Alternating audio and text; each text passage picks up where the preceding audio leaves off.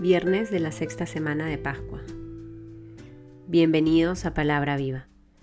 En el nombre del Padre, del Hijo, del Espíritu Santo. Amén. Del Evangelio según San Juan, capítulo 16, versículos del 20 al 23. En verdad, en verdad os digo que lloraréis y os lamentaréis, y el mundo se alegrará. Estaréis tristes, pero vuestra tristeza se convertirá en gozo.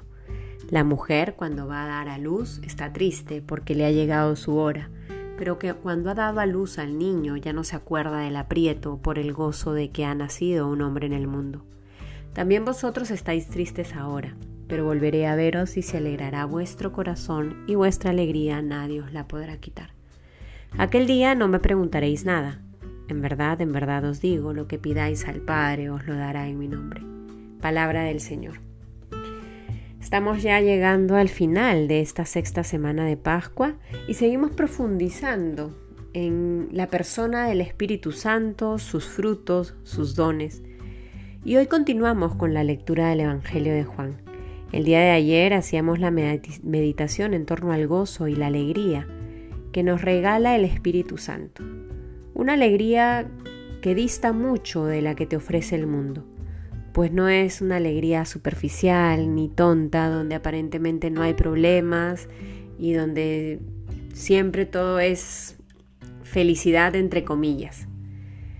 La alegría que te ofrece el Espíritu Santo es una alegría que es auténtica y es verdadera y tiene sus raíces en el dolor y en la cruz.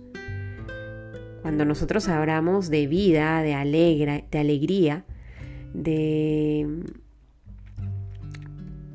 gozo, pues no podemos hacerlos sin dejar de poner nuestra mirada en la cruz.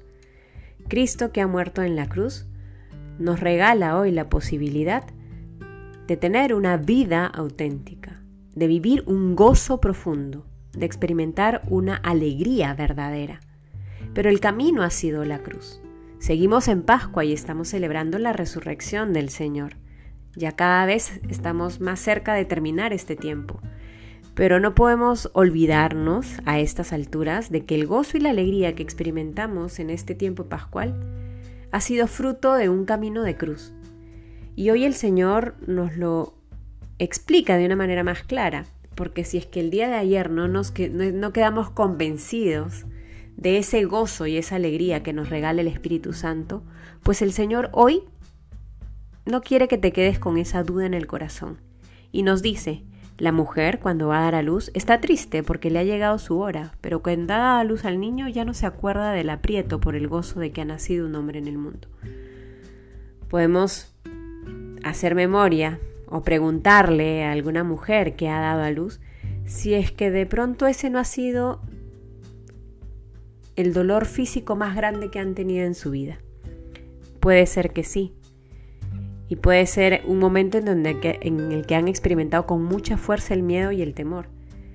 Sin embargo, cuando han podido tener a su bebé en brazos, se han olvidado en algo esa experiencia previa.